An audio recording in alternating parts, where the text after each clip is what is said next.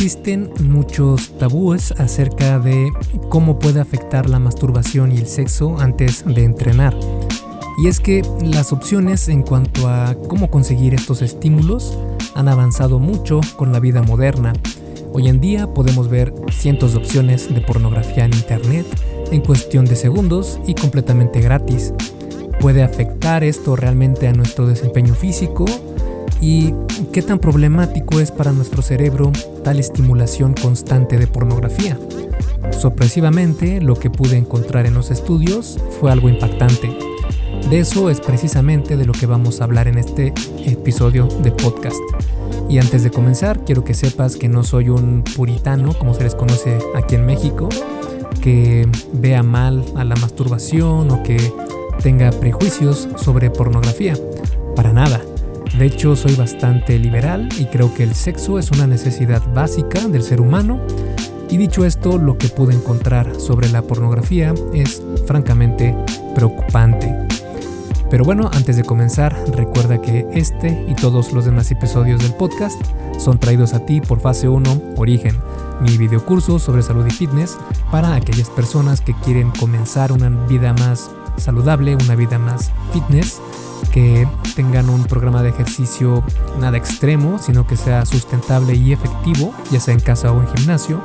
También eh, cómo hacer este, estos nuevos hábitos que perduren contigo durante años y años, cómo tener una nutrición más adecuada, más saludable, sin tener que sacrificar necesariamente todos tus alimentos favoritos y en fin, tiene muchísima información y está completamente basado en ciencia. Si quieres conocer más sobre qué incluyen estos cursos, porque son dos, uno para hombres y otro para mujeres, puedes ir a esculpetucuerpo.com diagonal fase 1, todo junto, sin espacio y el número 1 con número fase 1. Y bueno, sin más entonces, te dejo con el episodio número 152 del arte y ciencia del fitness el podcast de esculpetucuerpo.com. Yo soy Mike García y te veo en dos segundos. El primer tema del que vamos a hablar en este episodio es a tratar de responder la pregunta de si es malo masturbarse antes de hacer ejercicio. Y de buenas a primeras vamos a ser muy prácticos y concisos porque no, no es malo masturbarse antes de hacer ejercicio. Al día de hoy no hay estudios suficientes que determinen si realmente es benéfico o negativo el masturbarse antes de hacer ejercicio, pero sí que hay evidencia que muestra que tener sexo o masturbarse en general disminuye los niveles de testosterona en el cuerpo, que, como probablemente sabes, es la hormona por excelencia en el crecimiento muscular. Pero los estudios muestran que esta disminución en testosterona vuelve a su normalidad en cuestión de minutos, además de que la cantidad de testosterona afectada, entre comillas, es demasiado pequeña como para causar algún tipo de problema. Si decides no masturbarte por un tiempo, tus niveles de testosterona aumentarán un poco, aunque no hay evidencia de que esto mejore de alguna manera tu desempeño en el gym. Pero, ¿qué pasa si decides masturbarte justo antes de entrenar? Para eso podemos ver el estudio de Adán y Eva, donde, así se llamó el estudio, no fue un estudio eh, religioso ni nada de eso, sino que así se llamó el, el estudio que hicieron, la investigación que realizaron, le pusieron ese nombre, Adán y Eva.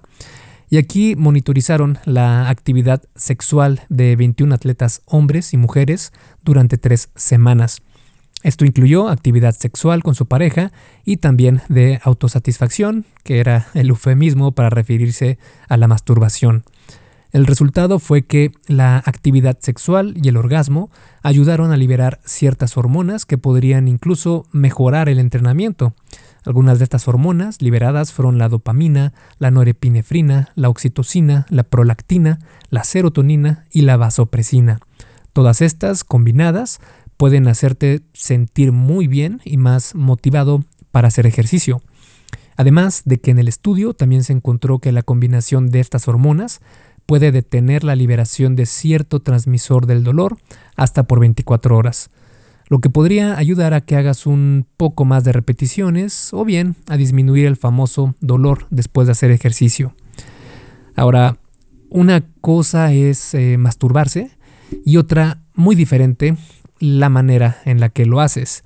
Digo esto porque, como vimos, masturbarse probablemente no impacte negativamente en tu salud y cerebro, pero hacerlo con pornografía en video y con muchas opciones a elegir, ese sí que podría ser un problema.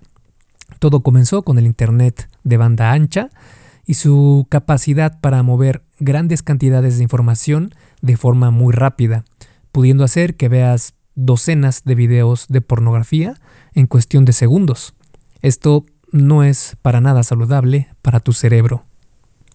Y es que si te pones a pensar, antes era muy difícil y complicado conseguir pornografía, especialmente en video. Antes tenías que agarrar valor e ir con una camada de amigos a tu centro de video más lejano a tu casa y pedirle de favor al encargado que por favor te dejara llevarte unas películas.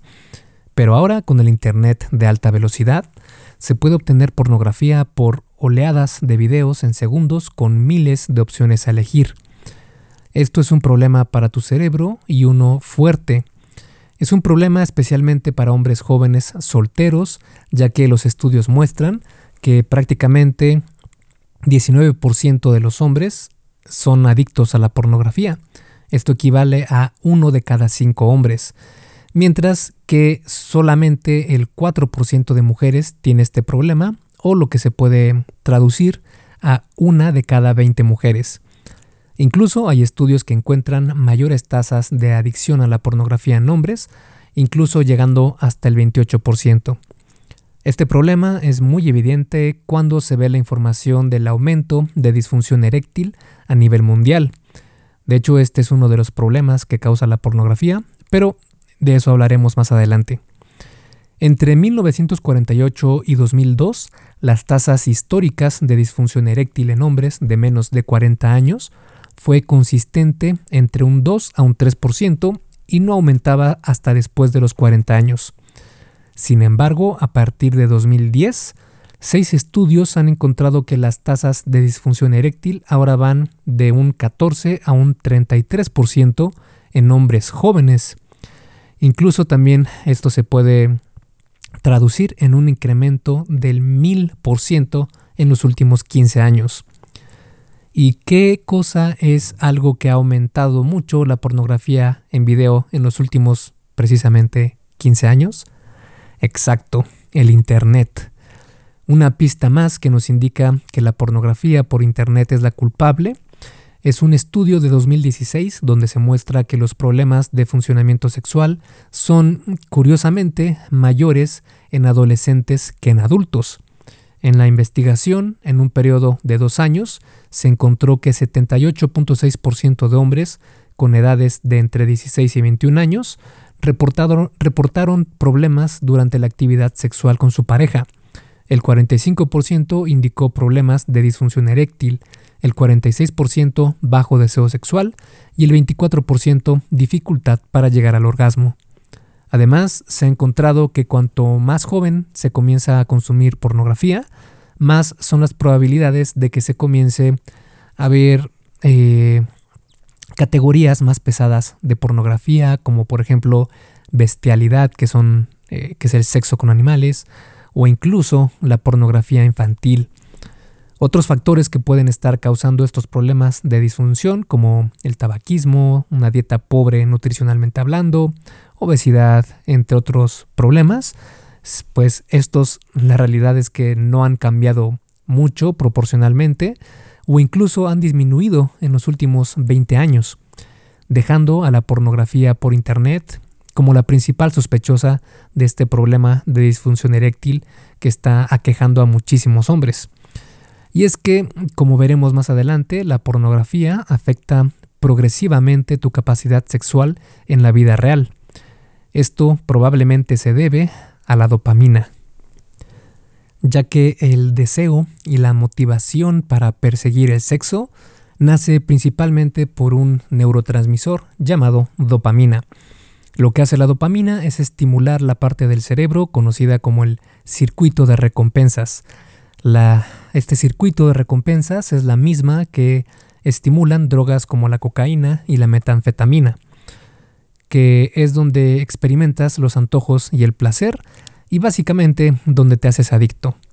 Estos circuitos funcionaban muy bien con nuestros antepasados, donde encontrar comida, amistad, sexo, etc., era sumamente importante y escaso. Estos mismos circuitos siguen en nuestro ser, pero ahora son estimulados mucho más intensamente, especialmente con la pornografía por Internet. La dopamina muchas veces es referida como la hormona del placer, aunque en realidad debería considerarse como la hormona de buscar placer, lo cual es algo muy distinto. Es decir, la dopamina eh, es lo que le dice a tu cerebro, no sé qué hiciste, pero consigue más, quiero más de esto. Sea lo que sea, si es algo que le gustó a tu cerebro, la dopamina se libera y te incita a que consigas más de eso. La dopamina nos hace buscar, desear, mientras que el sistema opioide nos hace sentir satisfechos. El problema es que el sistema de la dopamina es mucho más fuerte que el opioide. Nos provoca más eh, buscar que conformarnos con lo que nos satisface, porque buscar y conseguir algo es más probable que nos mantenga vivos que estar sentados completamente satisfechos. Por eso la dopamina es el barómetro con el cual determinas el valor potencial de una experiencia. Es lo que le dice a tu cerebro si debes conseguir más de eso o evitarlo. Y esto crea nuevas conexiones cerebrales para reafirmar ese estímulo, especialmente en adolescentes que son más sensibles a la dopamina. Tanto el sexo como el uso de drogas aumentan la acumulación de una proteína llamada delta B, que activa los genes involucrados con el desarrollo de adicciones. De hecho, muchos investigadores declaran que la pornografía por Internet es un estímulo supranormal, lo que significa que es igual o más fuerte que una droga. Esto significa que en lugar de que encontremos el punto exacto de estimulación en el cual es suficiente y en teoría deberíamos parar, lo que hacemos es seguir buscando estímulos cada vez más grandes y fuertes. Y siendo que tenemos bases de datos de millones de videos en línea de todos los géneros posibles, pues ya te puedes dar una idea de hasta dónde podemos llegar. Cuando tienes comida o señales de sexo en exceso, estas mandan la señal a tu cerebro de que encontraste la mina de oro de la evolución. Es decir, los lobos tienen que comer kilos de carne en una sentada porque después no habrá más por algún tiempo. O en época de apareamiento hay un harem disponible para poder continuar su descendencia. Estas oportunidades son raras, pasan rápido y necesitan ser aprovechadas. La pornografía manda estas mismas señales constantemente, liberando cada vez más dopamina. La evolución no ha preparado a nuestros cerebros para este tipo de estimulación masiva. Esta liberación constante de dopamina afecta a tu cerebro, capacidad sexual, social y en general a tu vida. De eso hablaremos más adelante porque ahora, siendo este un podcast sobre salud y fitness, quiero platicarte precisamente cómo te afecta en este aspecto. Y es que una vez que la dopamina se ha elevado constantemente, se crea algo de desensibilización en los receptores de esta hormona, necesitando más y más dopamina para obtener el mismo subidón. Un descenso en la, señalización de dopamina está relacionado con disminución del comportamiento sexual, aumento de la ira, inhabilidad para enfocarse, menor motivación para tomar riesgos, procrastinación, falta de motivación. Y como puedes darte cuenta, todas estas son cosas que afectan tu día a día y en especial las últimas tres, que son menor motivación para tomar riesgos, procrastinación y falta de motivación, pueden afectarte en el fitness. Porque al no tener la motivación suficiente, al dejar las cosas para mañana, la procrastinación, y menor eh, disponibilidad a tomar riesgos, es un cóctel perfecto para dejar de entrenar. Además, también se obstaculiza tu capacidad para retrasar la gratificación, es decir, que te hace más difícil tener la fuerza de voluntad para resistir las tentaciones en el día a día. Para nosotros, nerds del fitness, es importante esto porque la disciplina juega un factor bastante importante para lograr nuestros objetivos, especialmente en cuanto a retrasar la gratificación inmediata, es decir, que si justo ahora quieres un pastel de chocolate, puedas retrasar esa gratificación para no rebasar tus objetivos calóricos diarios. Por ejemplo, en un estudio del 2015 se utilizaron participantes que consumían pornografía y los dividieron en dos grupos. Un grupo se abstuvo de su comida favorita, mientras que el otro se abstuvo de pornografía. Después de 30 días, el grupo que se abstuvo de pornografía logró mejores notas en cuanto a la capacidad para retrasar la satisfacción inmediata. Los investigadores llegaron a la conclusión de que la pornografía por Internet es una recompensa algo diferente a otras. Por eso es necesario tratarla como un estímulo único en su tipo, o lo que habíamos comentado en el punto anterior, es un estímulo supranormal.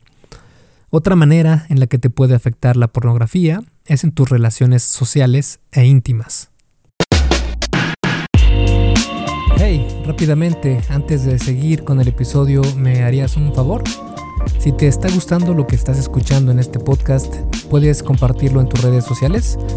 Basta con que tomes una captura de pantalla o te tomes una foto y compartas la publicación en Facebook, Instagram o en cualquier otra red social mencionando el podcast El Articiencia del Fitness.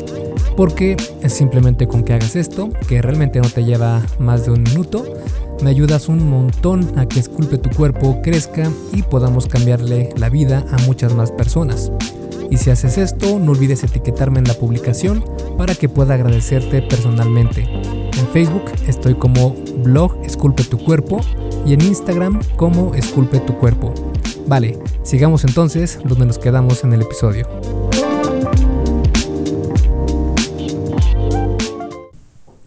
Y es que pasa algo muy interesante cuando se deja la pornografía.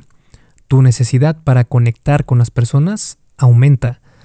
Cuando dejas de obtener este estímulo constante de excitación y dopamina, tu cerebro comienza a hacer lo que sabe para conseguir su dosis de neurotransmisores como la dopamina, oxitocina, serotonina, etc. Y eso es conectar con otras personas. Y esto se ve reflejado en tu habilidad para ver a otros a los ojos, para aumentar tu autoestima, tu sentido del humor, tu optimismo, etc. Todo aumenta positivamente. Mientras que el uso continuo de la pornografía está relacionado en más de 10 estudios con la ansiedad e incluso con la timidez. Las relaciones íntimas también son afectadas negativamente con la pornografía. Demasiada estimulación puede interferir con lo que los científicos llaman emparejamiento o dicho de otro modo, el enamoramiento. Cuando se tiene una estimulación anormal, artificial, se obstaculiza el sistema de emparejamiento de los machos. Por ejemplo, en un estudio se le dieron anfetaminas a animales naturalmente monógamos. El resultado fue que perdieron preferencia por su pareja, dejándolos como mamíferos promiscuos regulares. En estos especímenes, los circuitos del cerebro reservados para formar lazos fraternales fueron silenciados. Esto puede pasar también con los humanos. En un estudio de 2007 se encontró que simplemente exponer a un hombre a imágenes de mujeres atractivas causó que llegaran a devaluar a su pareja en la vida real. Los resultados mostraron que no solo veían a sus parejas como menos atractivas, sino como menos inteligentes y afectivas. También se ha encontrado que después de consumir pornografía, los participantes de ambos sexos reportan menos satisfacción con su pareja íntima, incluyendo afección, apariencia, desempeño, etc. Al día de hoy, hay alrededor de 70 estudios recientes que relacionan el uso de pornografía en Internet a problemas sexuales, baja excitación al estímulo sexual y menor satisfacción en las relaciones de pareja. El efecto Coolidge es un ejemplo claro de cómo la novedad sexual que encontramos con los miles de videos pornográficos en Internet puede afectar nuestro comportamiento. Este efecto se da en los mamíferos desde carneros hasta las ratas. Para explicar cómo se da este efecto, vamos a poner un ejemplo de qué pasa con él. Si pones una rata macho con una rata hembra dentro de una jaula, van a copular frenéticamente. Después, progresivamente, el macho se cansa de esa hembra en particular. Pero si se reemplaza a esta hembra con una nueva, el macho inmediatamente revive sus ganas por copular con ella frenéticamente. Se puede repetir este proceso con nuevas hembras hasta que el macho queda completamente exhausto. Y es que, al final de cuentas, la reproducción se trata de pasar los genes a nuevas generaciones. Claro está que nosotros no somos ratas y que nuestros procesos de emparejamiento son algo más complejos. Por ejemplo, estamos dentro del 3 al 5% de mamíferos que tenemos capacidad para emparejarnos a largo plazo. Pero esto no quiere decir que la novedad sexual no pueda afectarnos, porque la dopamina surge de lo novedoso, una nueva película, coche nuevo, nueva temporada de Juego de Tronos, etc. Todos perseguimos la dopamina y cuando la dopamina disminuye, la novedad y emoción se desploman. Por ejemplo, en un estudio realizado en Australia, se proyectó un filme erótico repetidamente a varios participantes. Los resultados fueron que los participantes disminuyeron progresivamente sus niveles de excitación y erecciones conforme más se repetía la película. Pero en cuanto cambiaron a una nueva película, sus niveles de excitación y erecciones se volvieron a elevar. Y sí, este efecto también se da en mujeres. Incluso en otro estudio se encontró que los hombres eyaculan más volumen y más esperma más rápidamente cuando ven a una nueva actriz pornográfica. Uno de los problemas con la pornografía de hoy en día, gracias al Internet, es que podemos obtener más de esto y más parejas novedosas, entre comillas, cada 10 minutos que lo que nuestros ancestros cazadores recolectores podían encontrar durante toda su vida.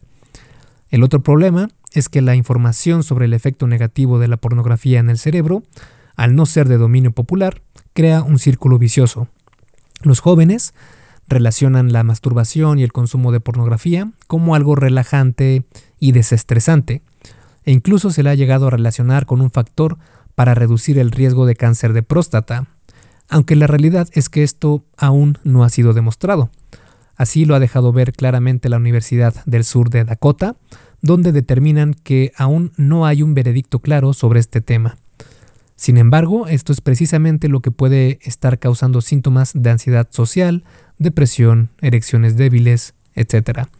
Y estos son solo algunos problemas porque entre más pornografía, estos significan más problemas. Ahora, una imagen pornográfica no va a causar muchos problemas. Si hacemos una analogía con el consumo de azúcar, una cucharada de azúcar no va a provocarle a nadie problemas.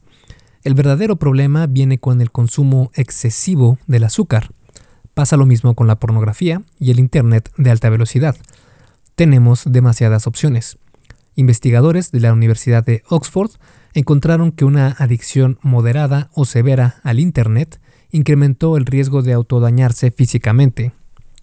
Años de ver pornografía puede causar varios síntomas de índole sexual, Muchas personas reportan que la eyaculación retardada o la inhabilidad de poder llegar al orgasmo fue el precursor para desarrollar disfunción eréctil completa. Esto puede deberse a que la pornografía crea un círculo de aumento en la intensidad de la excitación visual.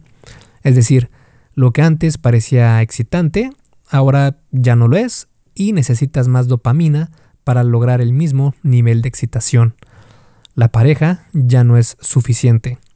Un estudio de 2015 encontró que el 71% de los hombres que se masturbaron con pornografía por más de 7 horas a la semana reportaron problemas de funcionamiento sexual y el 33% dijo tener eyaculación retardada. Lo interesante es que cuando a los participantes se les quitó la pornografía, la anorgasmia sanó. Un factor muy grande por lo que sucede esto es que nuestros cerebros son sumamente plásticos, es decir, siempre estamos constantemente entrenando a nuestro cerebro, con nuestra participación consciente o sin ella. Es normal que usuarios muy arraigados a la pornografía puedan ir escalando de género en género, terminando en lugares algo perturbadores. Esta tendencia de escalar a fetiches más extremos no solo es problema de los adolescentes, sino también de adultos. Por ejemplo, se han hecho investigaciones que encontraron que cuando se ve pornografía, al mismo tiempo que se ven cosas para nada sexys como zapatos u otro objeto, se pueden formar lazos de excitación al ver únicamente ese objeto, sin necesidad de pornografía. Un estudio encontró que aquellos participantes que comenzaron a consumir pornografía con violencia, como el sadomasoquismo, eran más propensos a desarrollar una mayor preferencia por ese estímulo que aquellos participantes que se, mantuvieron con pornografía normal.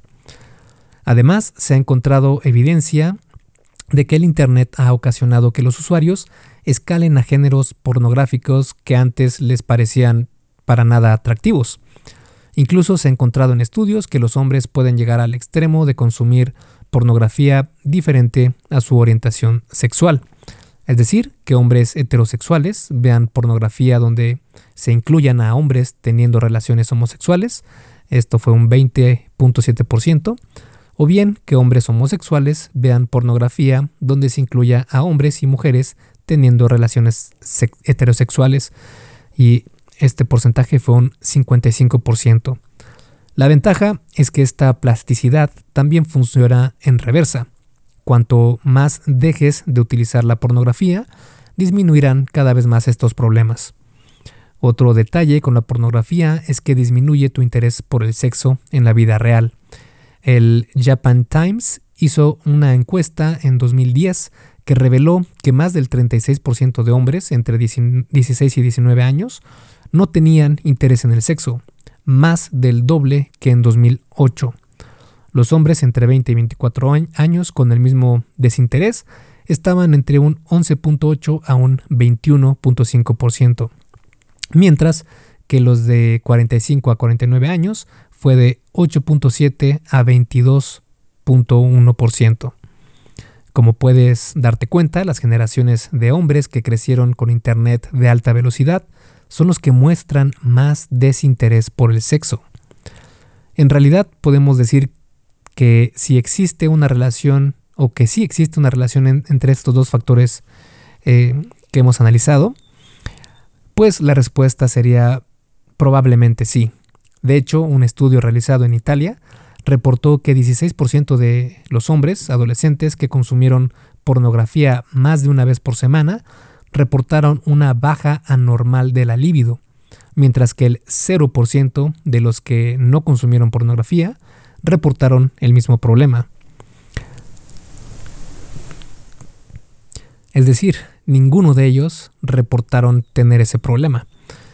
Los investigadores de otro estudio mencionan que el acceso tan fácil a la pornografía por Internet y el tiempo invertido frente a la computadora pueden ser los factores principales de este problema. La depresión también es una característica frecuente en los usuarios de pornografía. Investigadores de la Universidad de Stanford ahora están comprendiendo que la depresión se genera al obstaculizar la señalización de dopamina en el cerebro. Y pasa lo contrario cuando esta señalización se restablece. La depresión disminuye. Al día de hoy, al menos una docena de estudios relacionan a la pornografía con la depresión. Dentro de estos estudios también se encuentran asociaciones con la psicosis, la paranoia, el estrés y el narcisismo. Como puedes ver, la pornografía sí que puede ser un problema si se te sale de las manos. Y como ahora ya sabes, la dopamina crea que progresivamente vayas aumentando esta posibilidad. Estos son solo algunos síntomas que puede provocar el consumo de pornografía. Ansiedad social, falta de concentración, sensación de fatiga continua, depresión, disfunción eréctil, al momento de querer tener relaciones con la pareja, pero no cuando se consume pornografía, progresión a fetiches cada vez más extraños, aumento del estrés. Si crees que puedes estar comenzando a desarrollar alguno de estos síntomas o problemas, más adelante te comento cómo puedes evitarlos. Por ahora quiero hablarte de lo que se puede encontrar cuando decides no volver a depender de la pornografía. Y es que en la gran mayoría de estudios realizados, al eliminar el consumo de pornografía, se encuentran diferencias significativas. Esto es algo de lo que se ha podido encontrar en estudios cuando se elimina el consumo de pornografía.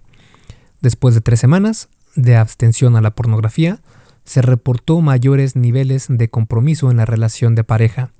En un caso de estudio, un hombre que sufría de bajo deseo de sexo con su pareja, fetiches raros y anorgasmia, dejó la pornografía. Después de ocho meses, reportó grandes mejoras en cada uno de sus problemas sexuales. En otra reseña de tres reportes clínicos de hombres que desarrollaron disfunciones sexuales inducidas por pornografía, dos de ellos sanaron sus disfunciones y el tercero no pudo dejar la pornografía. Y en una investigación de 2016 se encontró que un periodo de abstinencia a la pornografía puede incrementar la habilidad de retrasar la satisfacción inmediata, aumentar el valor para tomar riesgos, tener mayor altruismo e incluso los participantes se mostraron más extrovertidos y menos neuróticos. Muchas de las personas que logran desprenderse de la pornografía reportan tener mejor concentración, pensamiento más claro y una mejor memoria. Por eso no es raro que en los estudios se encuentre que el uso de pornografía está asociado con problemas de concentración, interferencia de la memoria de trabajo, pobre función ejecutiva, menor desempeño académico, entre otros. Hay investigaciones que muestran que el uso moderado de pornografía, incluso con personas que no son adictas, está relacionado con un encogimiento de la materia gris de las zonas del cerebro asociadas con la función cognitiva. Ahora, tal vez te estés preguntando o estés pensando que llevas años consumiendo pornografía y que necesitarás también de años para revertir, revertir los efectos. Pero la realidad es que no necesitas tanto tiempo. Por lo general se necesitan entre 2 a 6 meses máximo para recuperarte de la adicción a la pornografía y sus efectos negativos. Y para lograrlo vamos a analizar la siguiente sección del podcast. Y en esta sección precisamente vamos a ver cómo eliminar la adicción a la pornografía. La recomendación número uno sería eliminar la pornografía, a los sustitutos de pornografía y no recordar la pornografía que has visto. O dicho de otra manera, eliminar por completo toda estimulación sexual artificial. Es decir, desde fotos sugerentes de Facebook, Instagram, TikTok, etc. Eh, videos también sugerentes, también por ejemplo en YouTube o TikTok o Instagram. Incluso literatura erótica o pornografía de cualquier forma, ya sea en video, audio o imagen. Es decir, si no está en la vida real, entre comillas, entonces evítalo. El estar constantemente buscando fuentes de excitación sexual cuando quieres eliminar la pornografía es como alguien queriendo dejar el alcohol y únicamente cambia a cerveza light. Además, simplemente recordar la pornografía vista anteriormente puede causar la activación de los mismos circuitos neuronales que activa el realmente haberla visto en la pantalla de tu computadora al hecho de recalibrar tu cerebro para dejar de vivir atado a la pornografía, se le ha dado el nombre de reboot o reinicio en inglés. Se le llama así porque estás regresando a tu cerebro a su estado normal, al que está capacitado para manejar. ¿Y sobre masturbarte? ¿Ya no podrías hacerlo entonces? La respuesta sería no necesariamente. Puedes hacerlo, pero con moderación. Lo que sí debes evitar es masturbarte imaginando escenas sexuales. Recordemos que esto sigue siendo una fuente artificial de excitación. La segunda recomendación es volver a calibrar tu excitación sexual con personas reales. Esto no significa que tengas que tener sexo para recalibrarte. Más bien significa a que vuelvas a salir, tocar y disfrutar más del contacto e intimidad con una persona real. La tercera y más poderosa recomendación, ejercítate. De todas las técnicas experimentadas, la mayoría de personas encuentra al ejercicio como la más benéfica. Te distrae de la urgencia por la pornografía, mejora tu autoestima, mejora tu estado físico, aumenta tu capacidad cognitiva, está asociado con mejores erecciones en hombres, entre un sinfín más de beneficios a la salud, tanto de tu cuerpo como de tu cerebro. El ejercicio también libera dopamina, pero lo hace en una actividad sumamente benéfica para ti, no como con la pornografía. Esto ayuda a contrarrestar los efectos de la señalización baja de dopamina causada por la desensibilización con el exceso de dopamina. Otras recomendaciones son bañarse con agua fría, ya que bañarse con agua fría es incómodo, sí, pero bastante benéfico para ti. Incluso ha sido propuesto para tratar la depresión. Además, un baño de agua, de agua fría te baja toda la temperatura que podrías tener por estar ansioso de ver pornografía. Otra recomendación sería estar más tiempo en la naturaleza. Los estudios muestran que pasar tiempo en la naturaleza es bueno para tu cerebro, aumenta la creatividad y también la resolución de problemas. Esto puede afectar positivamente la función cerebral. Otra recomendación sería socializar más. Los humanos evolucionamos en tribus y creando lazos sociales e íntimos. La conexión humana nos ayuda a volver a nuestras raíces y volver a recalibrar a nuestro cerebro. Puedes practicar ver más a los ojos de las personas cuando hablas con ellas, sonreírles más, etc. Y otra recomendación sería meditar.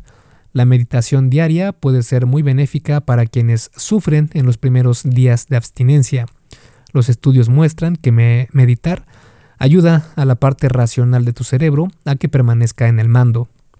En este punto, lo que debes evitar serían actividades que causen aumentos de dopamina altos y vacíos, como jugar videojuegos por demasiado tiempo, comida chatarra, apostar, ver demasiada televisión, etc. Y por último, si vuelves a caer, no te castigues, aprende. Si por algún motivo pierdes la racha de días que llevabas sin masturbarte viendo pornografía, no te castigues, solo dale vuelta a la página. El sexo es un motivador fundamental del ser humano es normal que tengas episodios fuertes de querer retomar esta actividad. Si caes, no pasa nada. Aprende sobre qué fue el detonante para que no pudieras resistir y a la próxima trata de evitar ese detonante para la próxima ocasión. Y para resumir y concluir este episodio del podcast, podemos decir que no, no es malo masturbarte antes de hacer ejercicio. De hecho, probablemente sea benéfico para ti. Pero si lo haces mientras ves pornografía por internet, esto sí que puede ser un problema. El problema con la pornografía por internet es que se piensa que es inocua, que no tiene ningún problema. Sin embargo, como vimos a lo largo de todo el episodio, sí que puede llegar a ser problemática.